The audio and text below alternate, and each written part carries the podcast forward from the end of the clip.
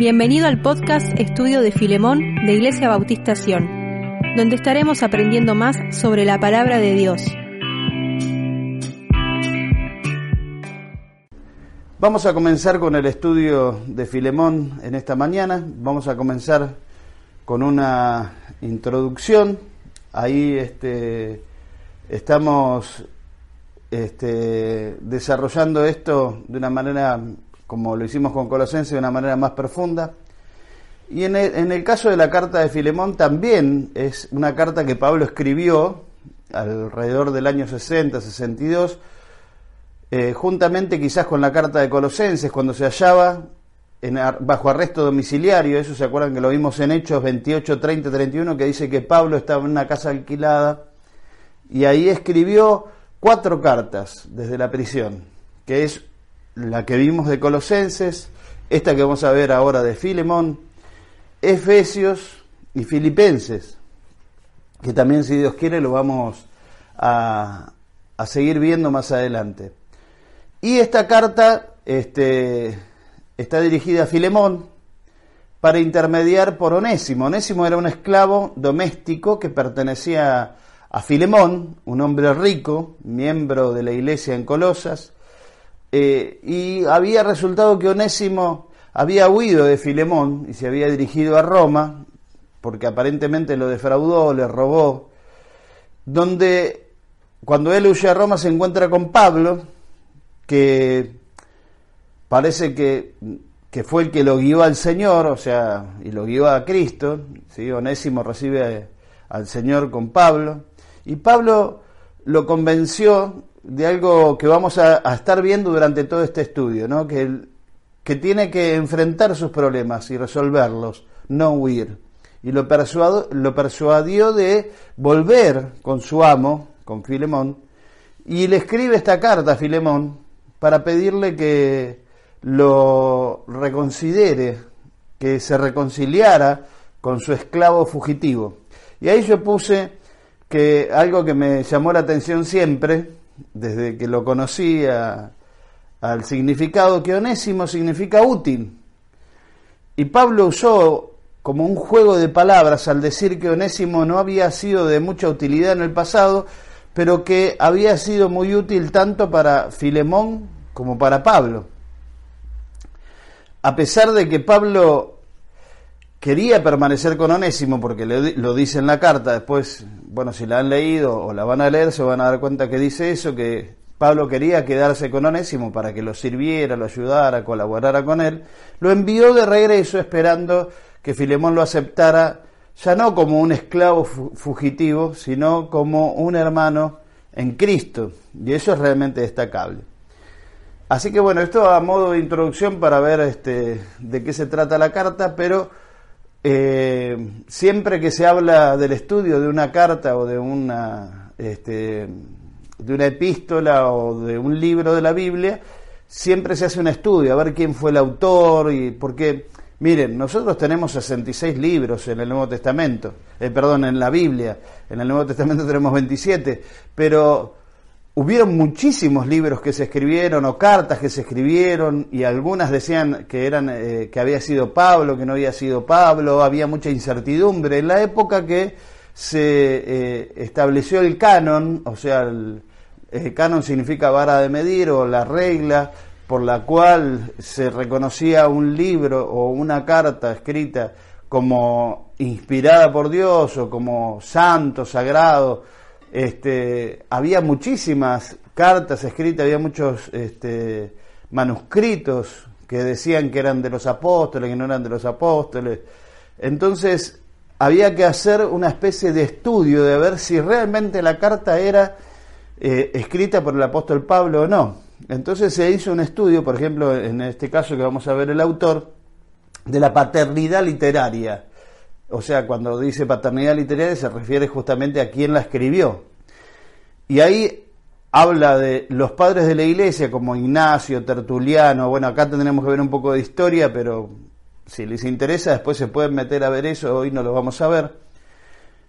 Pero eh, padres de la iglesia se refiere a los que iniciaron después de la era apostólica los que iniciaron el desarrollo de la iglesia, o continuaron, no iniciaron, sino continuaron con el desarrollo de la iglesia, como por ejemplo Ignacio, Tertuliano, Orígenes y Eusebio, dan evidencia de la canonicidad de este breve libro. Asimismo, formaba parte del canon de Marción y del códice moratorio, que también eso, bueno, tendríamos que ver. En algún momento hablamos de todo esto, estuvimos dando seminarios en la iglesia con respecto al, al canon de Marción, que era un hombre que había tratado de hacer su propio canon y qué sé yo, pero bueno, eso es otra historia y no me quiero meter ahí porque si no nos va a llevar el tiempo. Pero todo esto da evidencia de que este libro es un libro escrito por Pablo, y él se refiere a sí mismo en la, en la epístola, en la carta, como Pablo, tres veces en la epístola, en el versículo 1, en el versículo 9 y en el versículo 19, y el estilo del lenguaje de la misma, este, de la misma característica que, que Pablo usó para escribir otras cartas. Las introducciones de las epístolas paulinas comúnmente usan el término amor, fe, siempre, ustedes se van a dar cuenta que siempre usa esos términos. Este, y también aparecen esos vocablos en Filemón, ¿no? De amor, fe. Y existe una, estrecha relación entre Filemón y el libro de Colosenses, porque ambas epístolas mencionan este, por ejemplo, a las mismas personas, a Arquipo, a a Aristarco, a Demas, a Lucas, ¿sí? eso este, lo vemos tanto en Colosenses como en Filemón, así que fue una carta escrita, eh, ahí nos damos que fue escrita por el, por el mismo autor, que es Pablo, y en las mismas circunstancias, porque está nombrando casi las mismas personas que en, el, en, el, en la epístola a los colosenses. Así que podemos decir que el autor sin lugar a dudas, es el apóstol Pablo, ¿sí? Y que tiene estas características que distinguen a la carta de Filemón como escrita por él. Bien, vamos a ir un poquitito al lugar y al tiempo de su composición de la carta, ¿no? Eh, bueno, ya sabemos que Pablo estaba prisionero cuando escribió Filemón, lo dice ahí mismo en la carta. Eh, por lo tanto, se incluye en esto, como decíamos al principio, en estas cuatro cartas llamadas las cartas desde la prisión, y, fue escrita en, en, eso, en ese término, ¿no? De, desde la prisión y en ese tiempo, del año del 60 al 62. Debido a que, ahí yo estoy leyendo, vos no sé si me seguís, ¿sí?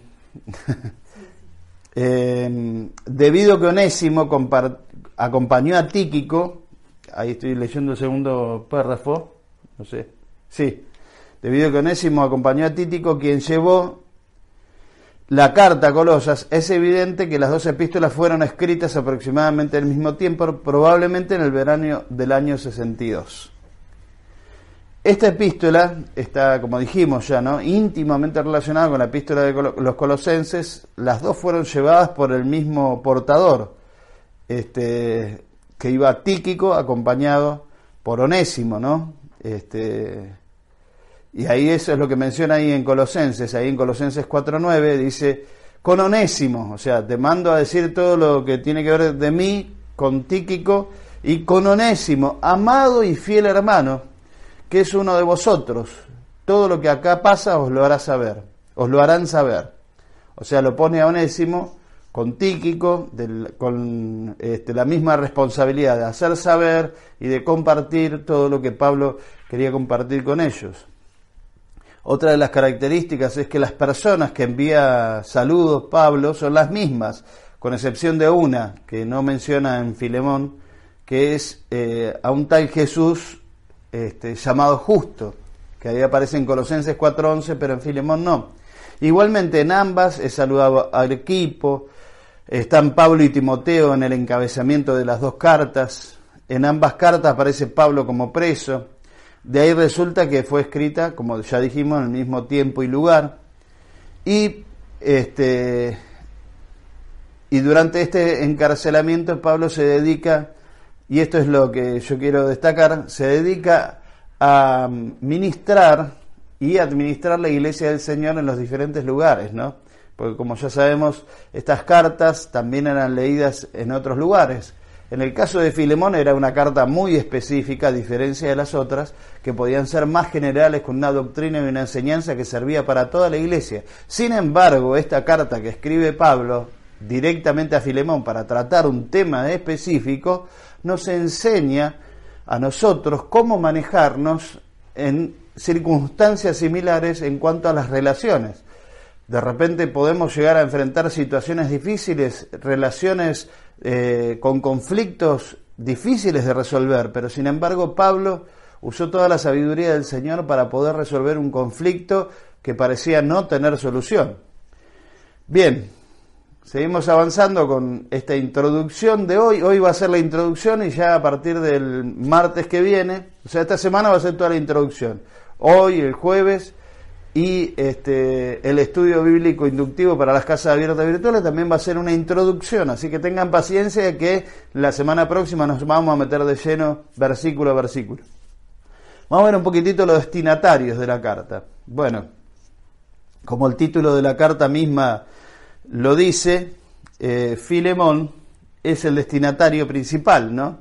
A juzgar por su posesión de esclavos y del tamaño de su casa, suficientemente grande como para albergar a la iglesia local mencionada en el versículo 2, que dice, y saludos a la iglesia que está en tu casa, ese hombre era un rico residente de Colosa, porque tenía esclavos, tenía una casa grande, entonces evidentemente tenía dinero como para poder sostener eso. Aunque no se sabe cuándo escuchó este, predicar a Pablo por primera vez, es evidente que Filemón se convirtió también con Pablo.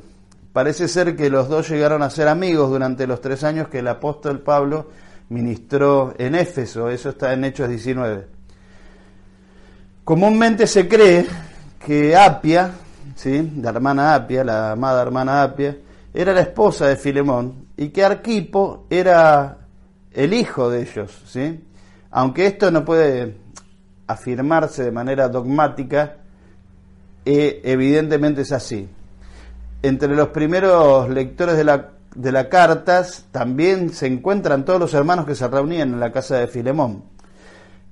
Y aparece el tercer, estoy mencionando los personajes, ¿no? Primero eh, Filemón, ahí estaba Apia, son los destinatarios de la carta, y Arquipo. Posiblemente Arquipo era un oficial de la iglesia, de esa iglesia, y Filemón servía como colaborador según lo que dice ahí los versículos, porque ahí contrasta los términos de colaborador y compañero de milicia. ¿no?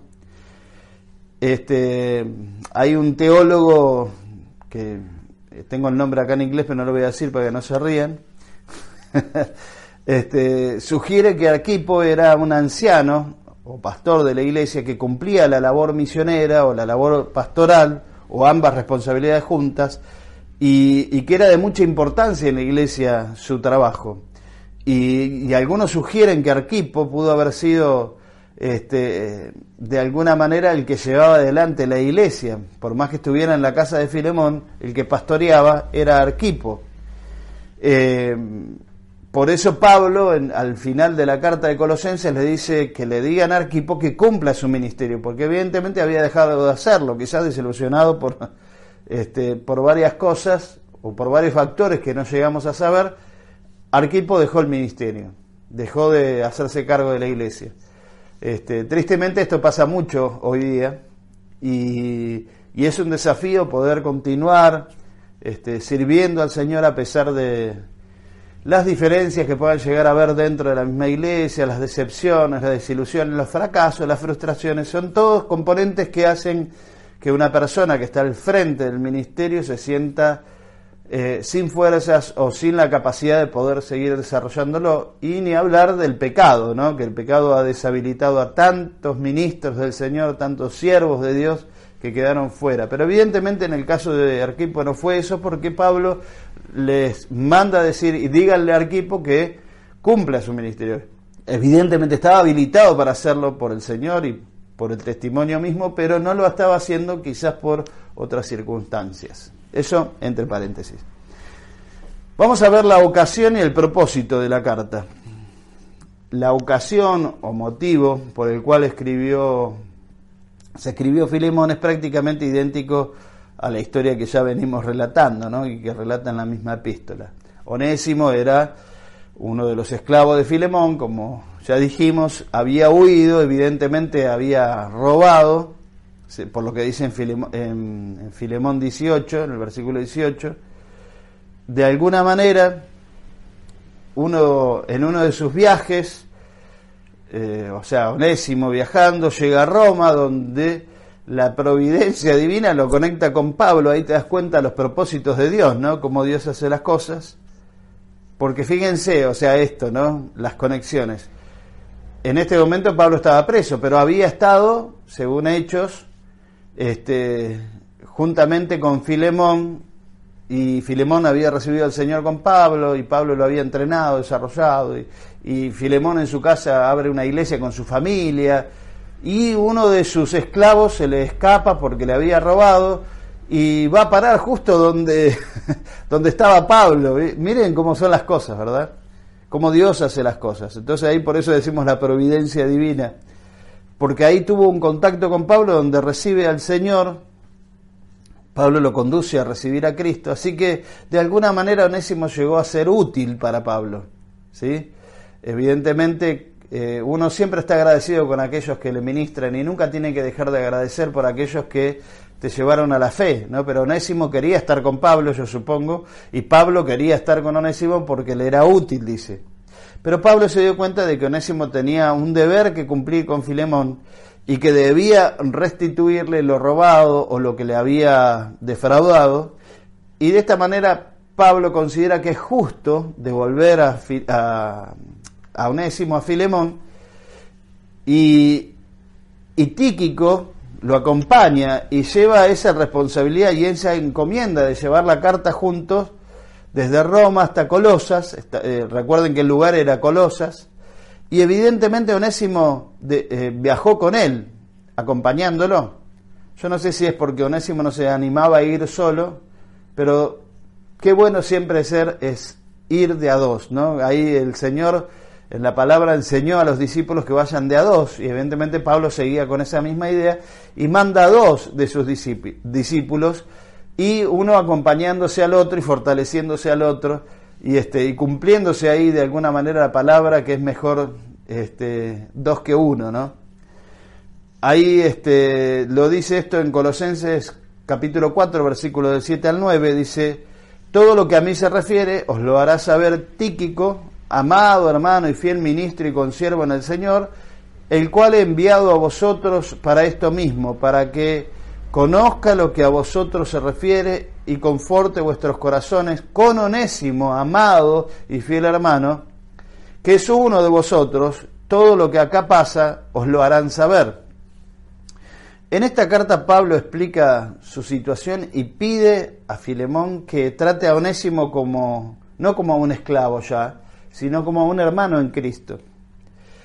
Y al hacer esto, yo anoté ahí algo que quiero destacar en esta introducción, algo muy importante. Al hacer esto, el apóstol Pablo no solamente proporciona información para ayudarnos a conocer la institución de la esclavitud en la era apostólica, sino, que sino también la responsabilidad que tiene el cristiano ante ella. O sea, ¿qué estoy diciendo? La esclavitud era moneda corriente, estaba esparcida por todo el imperio romano. En estos días los cristianos tenían este, poder político para cambiar el sistema de la esclavitud, pero no, no era algo que consideraran hacer porque era una pérdida tremenda, porque la esclavitud era un comercio y un negocio también muy fuerte en esa época. Eso es un poco lo que hace el Evangelio, ¿no? Eh, por eso atacar las estructuras no sirve, lo que sirve es este, que las personas cambien, y eso es lo que anhelamos ¿no? cuando predicamos el Evangelio. No podemos eh, cambiar las estructuras desde lo institucional, no podemos cambiar las estructuras este, desde el mismo funcionamiento de las estructuras o del mismo ámbito de las estructuras este, o de lo institucional, les digo por experiencia, no se puede cambiar desde lo institucional el corazón de las personas. Es lo, que, lo mismo que Pablo decía en cuanto a la ley. La ley no puede cambiar el corazón. Este, ahora, cuando cambia el corazón, la ley cobra otro sentido, otra importancia, otra relevancia. cuando el corazón de las personas cambia, aún eh, en, el, en el mismo contexto de las estructuras institucionales, puede comenzar a, producirse un cambio, porque lo que importa acá son las relaciones, no es tanto el hecho de este, lo institucional. O sea, ¿qué quiero decir? Lo voy a decir bien claro. Por ser presidente de la nación, no va a cambiar el corazón de la gente, por ejemplo.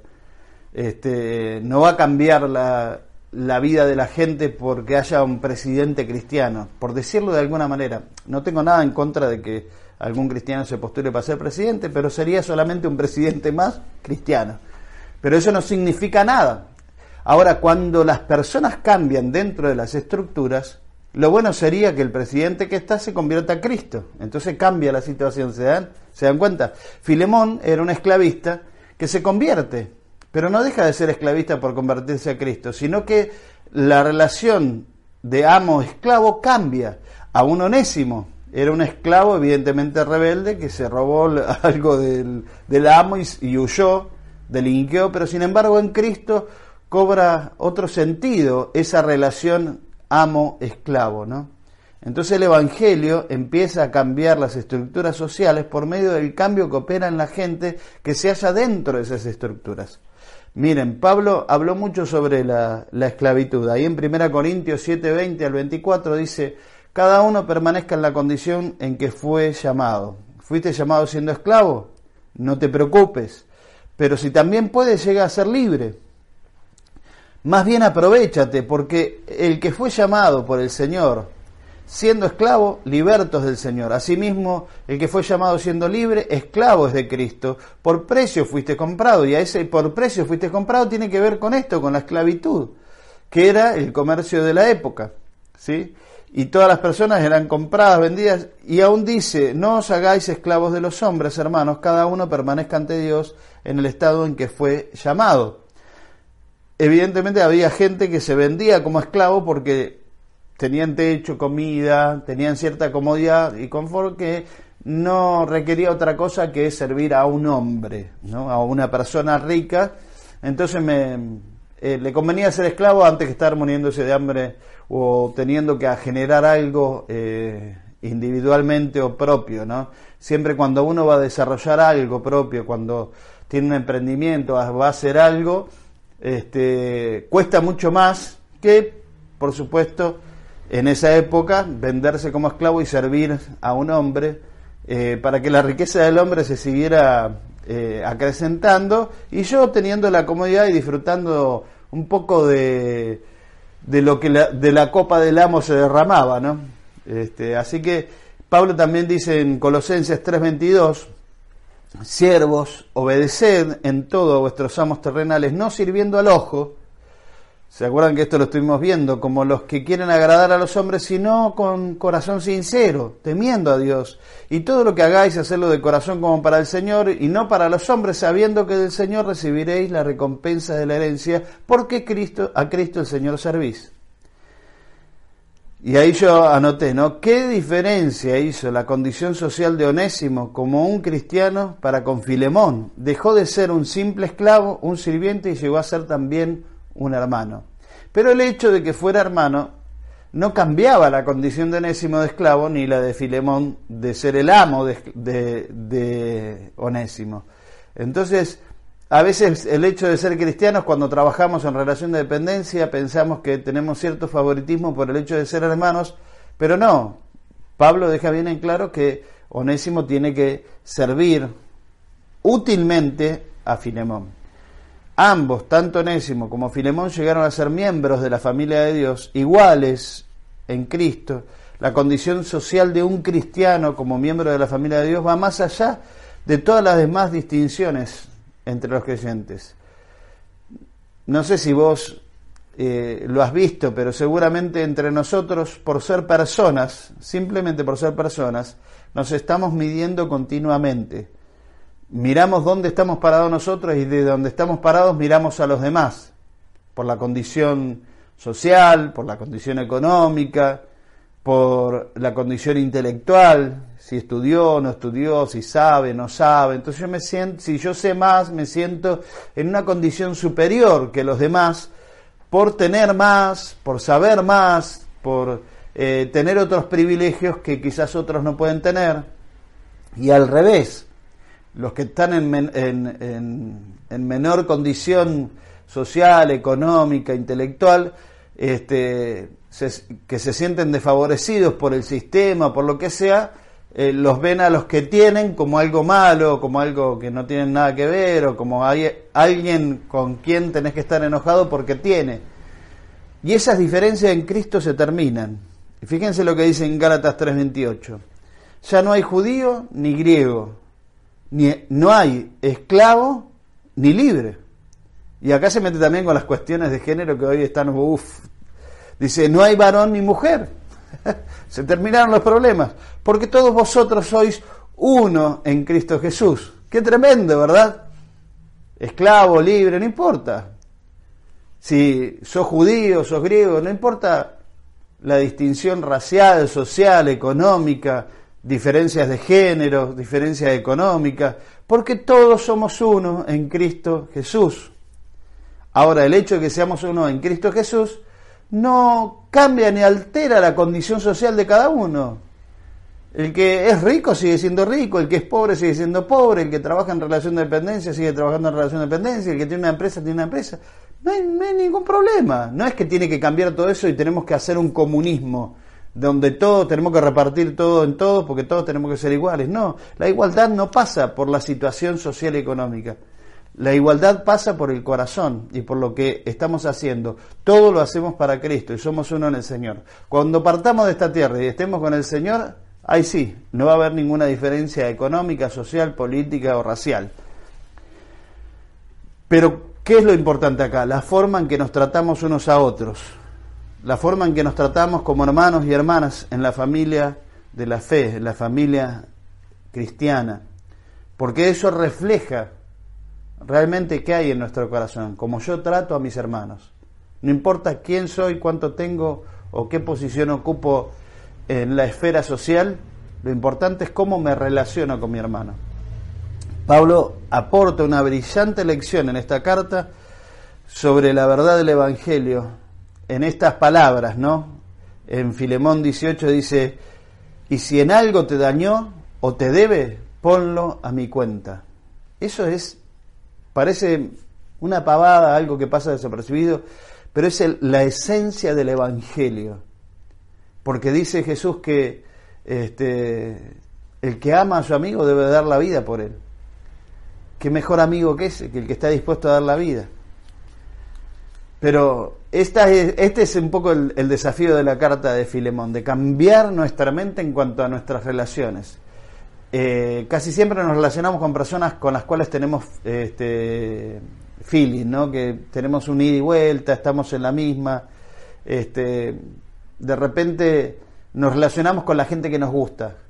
Acá el desafío de Pablo es ir más allá. Fíjense, un esclavo, onésimo, evidentemente un hombre eh, sin estudios, sin capacitación, un hombre que delinquió, que mintió, que engañó, que defraudó.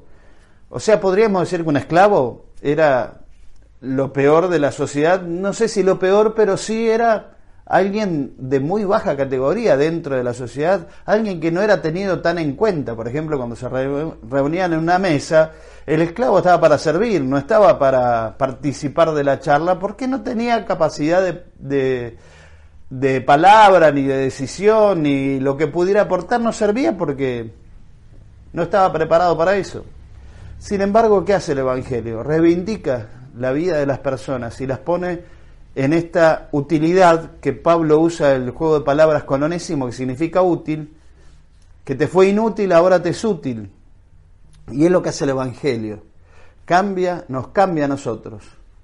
Para que de la inutilidad de la vida, y esto no me refiero a si estudiaste, no estudiaste, si tenés plata, no tenés plata, me refiero a que aún siendo estudioso y teniendo plata sos un inútil porque no estás en el Señor, si estás en el Señor sos útil, si estás fuera del Señor no. Entonces cuando venimos a Cristo todos nos convertimos en útiles, ¿sí? en personas que pueden traer un cambio significativo a la vida de otras personas, de otras familias. Y Onésimo, fíjense lo que hace, lo que hace el Evangelio, lo transforma, lo cambia y lo lleva a convertirse en alguien útil, alguien que era un esclavo, un delincuente, un mentiroso, un defraudador, un engañador, podemos decir todo eso. Después cuando estemos en el cielo y lo conozcamos a Onésimo, vamos a ver quién era realmente. Pero según ahí yo noté algo que quería destacar porque me interesó, ¿no? Si bien esto es todo especulación, hay evidencias de que fue así por algunos escritos, por ejemplo, ahí Onésimo en los llamados cánones apostólicos, este, esto de los cánones apostólicos, como les decía hoy, eh, hubieron muchísimas cartas que se escribieron, que se atribuían a Pablo, a los apóstoles o a otros este, escritores cristianos famosos de la época, eh, si bien no entró dentro del, del, canon de las escrituras, se las tenía en valor y se las leía y se las compartía. Y en esos llamados cánones apostólicos fue eh, Onésimo fue emancipado, o sea, dejó de ser esclavo. Se dice por su amo, ¿no? Este, las constituciones apostólicas, que son otros escritos también, afirman que fue consagrado por Pablo como obispo de Berea, en Macedonia, y que fue martirizado en Roma. Ignacio, en la epístola Ad Efesum, también otra, otra carta otra este, epístola también escrita, habla de él como obispo de los Efesios. O sea que Onésimo, de ser un esclavo, delincuente, eh, de ser alguien este, que estuvo preso por, por delinquir, podríamos decirlo, pasó a ser alguien muy usado por Dios dentro de la obra del Señor, al punto de llegar a ser un obispo o alguien que estuvo al frente de la iglesia, sea en Berea en Macedonia o en, o en Éfeso, él desarrolló un ministerio muy, muy importante por la evidencia histórica, quizás por, no por la evidencia bíblica, pero sí por la evidencia histórica, se dice que Onésimo fue justamente un siervo del Señor muy, muy usado para que la obra se desarrollara y creciera, y bueno, termina su vida martirizado en Roma. Bien, esta fue un poco la introducción este, de todo lo que eh, quería compartirles con respecto a la carta de Filemón y hay mucha más tela para cortar. Así que el jueves ahí va a estar Juan compartiendo. Recuerden, mañana quizás estemos lanzando el estudio que está ahí en el horno ya para salir, para las casas abiertas virtuales. Y no se pierdan ninguno de los estudios que van a estar ahora en la transmisión en vivo, si no se vuelve a cortar. van a estar en, en YouTube, y también el audio va a estar en Spotify para aquellos que no se puedan eh, dedicar a mirar el video, pueden escucharlo mientras están haciendo quizás alguna otra cosa. Mis amados hermanos, en esta mañana los bendigo, los dejo con la paz del Señor y que tengan un día realmente fructífero y muy, muy bendecido. Hasta la próxima.